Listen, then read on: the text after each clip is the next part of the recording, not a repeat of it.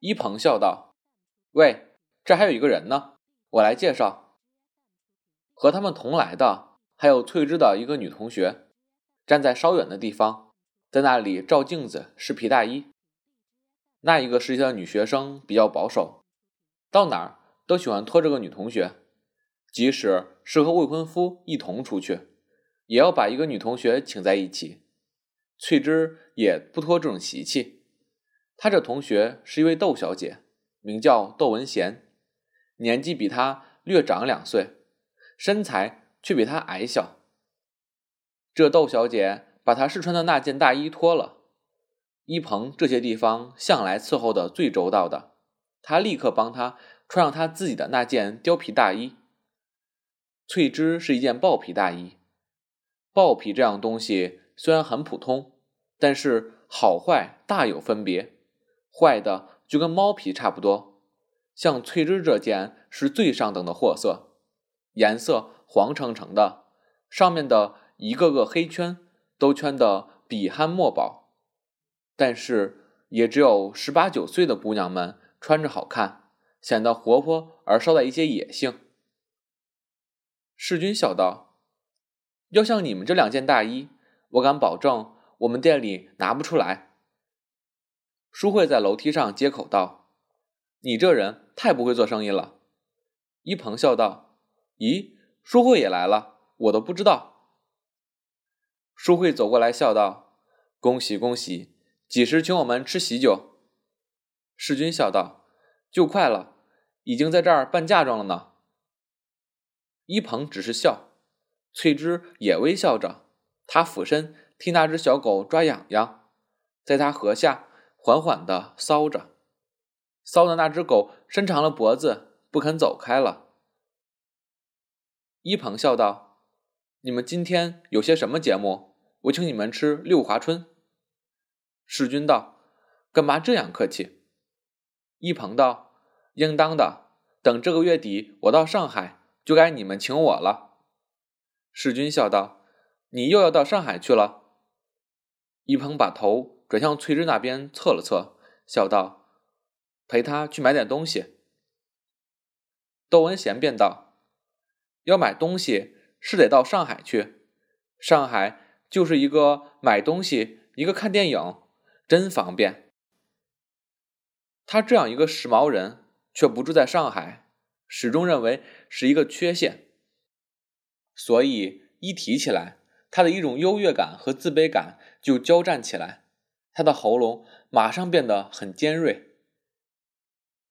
大少奶奶也下楼来了，她和文贤是见过的，老远就笑着招呼了一声“窦小姐”。翠芝叫声“表姐”，大少奶奶便道：“怎么还叫我表姐？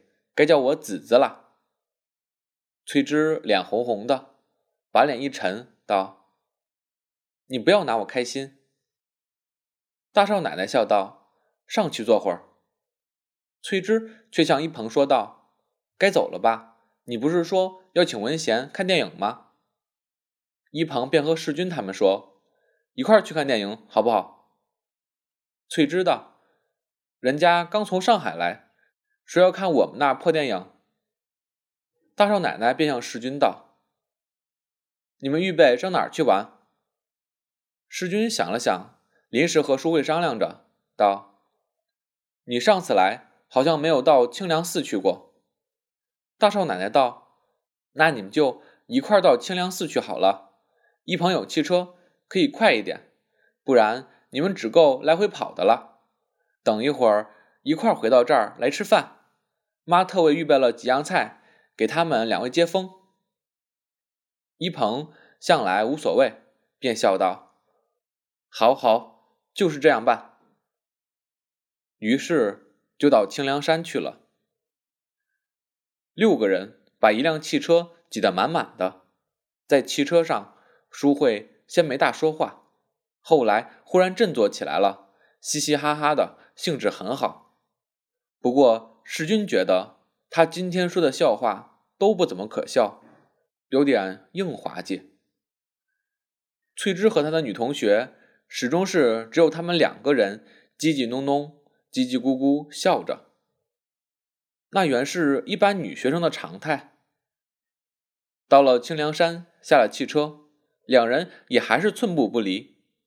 文贤跟在翠芝后面，把两只手插在翠芝的皮领子下取暖。他们俩只顾自己说话，完全把曼桢撇下了。一鹏倒觉得有些不过意，但是他也不敢和曼桢多敷衍。当着翠芝，他究竟有些顾忌，怕他误会了。世君见曼桢一个人落了单，他只好去陪着她。两人并肩走上山坡，走不完的破烂残缺的石级，不知什么地方住着兵，隐隐有喇叭声顺着风吹过来。在那淡淡的下午的阳光下，听到军营的号角，分外显得荒凉。江南的庙宇都是这种惨红色的粉墙，走进去，几座偏殿里都有人住着。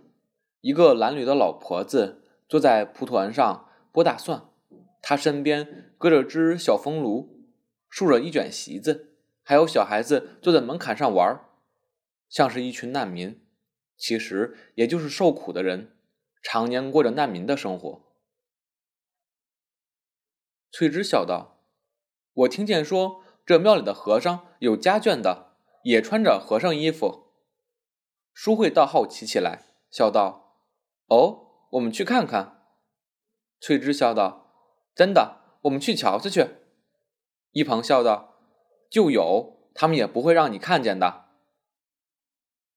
院子正中有一座顶，曼桢在那青石座子上坐下了。世君道：“你走累了？”曼桢道：“累倒不累。”他顿了一顿，忽然仰起脸来，向他笑道：“怎么办？我脚上的冻疮破了。”他脚上穿着一双瘦淋淋的半高跟灰色鹿皮鞋。那时候女士的长筒靴还没有流行。棉鞋当然不登大雅之堂，毡鞋是有的，但是只能够在家里穿穿，穿出去有点像个老板娘。所以一般女人到冬天也还是丝袜皮鞋。世君道：“那怎么办呢？我们回去吧。”曼桢道：“那他们多扫兴呢。”世君道：“不要紧，我们两人先回去。”曼桢道：“我们坐黄包车回去吧，不要他们的车子送了。”世君道：“好，我去跟淑慧说一声，叫她先别告诉一鹏。”世君陪着曼桢坐黄包车回家去。南京的天虽然奇冷，火炉在南京并不像在北京那样普遍。世君家里今年算特别考究，父亲房里装了个火炉，此外。只有起坐间里有一只火盆，上面搁着个铁架子，围着一瓦钵子鼻气。曼桢一面烤着火，一面还是发抖。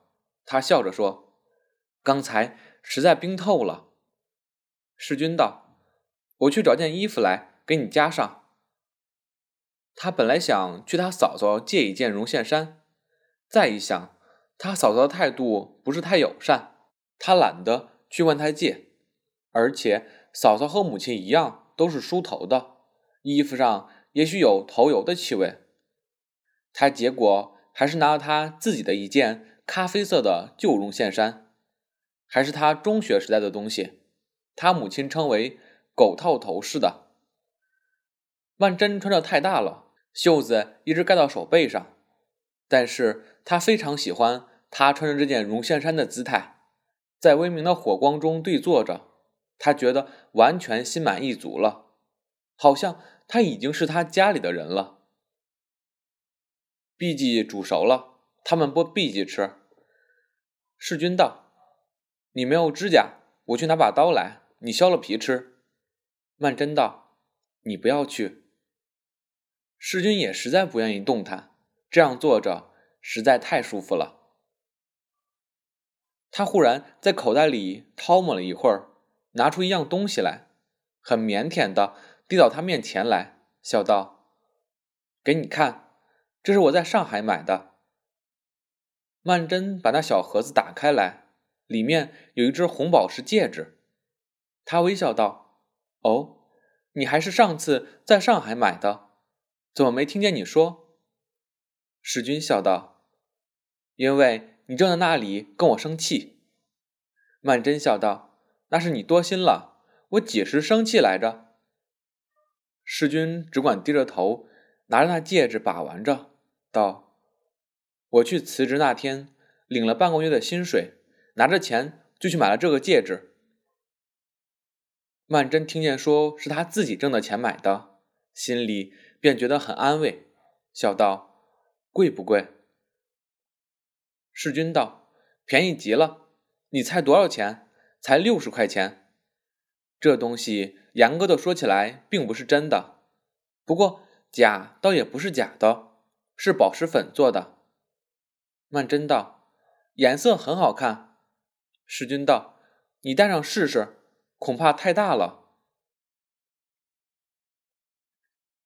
戒指戴在他手上，世君拿着他的手看着，他也默默的看着。世君忽然微笑道：“你小时候有没有把雪茄烟上扎着的那个纸圈圈当戒指戴过？”曼桢笑道：“戴过的。你们小时候也拿那个玩吗？”这红宝石戒指。很使他们联想到那种朱红花纹的烫金小纸圈。世君道：“刚才石翠芝手上那个戒指，你看见没有？大概是他们的订婚戒指。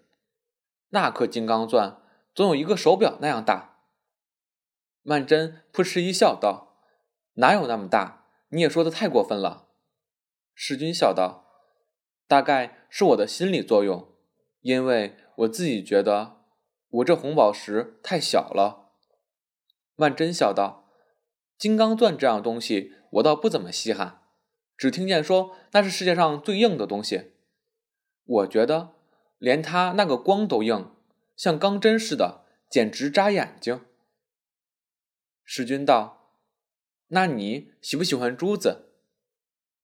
曼桢道：“珠子又好像太没有颜色了，我还是比较喜欢红宝石。”尤其是宝石粉做的那一种，世君不禁笑了起来。那戒指他戴着嫌太大了，世君笑道：“我就猜着是太大了，得要送去收一收紧。”曼桢道：“那么现在还先不带着？”世君笑道：“我去找点东西来裹在上头，先对付着戴两天，丝线成不成？”曼桢忙拉住他道：“你可别去问他们要。”世君笑道：“好，好。”他忽然看见他袖口拖着一缕绒线，原来他借给他穿的那件旧绒线衫已经破了。世君笑道：“就把这绒线揪一点下来，裹在戒指上吧。”他把那绒线一揪，揪出一节子来，扯断了，绕在戒指上。绕几圈，又给他戴上试试。正在这时候，忽然听见他母亲在外面和女佣说话，说道：“点心先给老爷送去吧，他们不忙，等石小姐他们回来了，一块吃吧。”那说话声音就在房门外面，石军倒吓了一跳，马上换了一张椅子坐着，坐到曼桢对过去。房门一直是开着的，随即看见陈妈端着一盘热腾腾的点心从门口经过，往他父亲房里去了。大概本来是给他们预备的，被他母亲拦住了，没叫他进来。母亲一定是有点知道了。好在他再过几天就要向他宣布的，早一点知道也没有什么关系。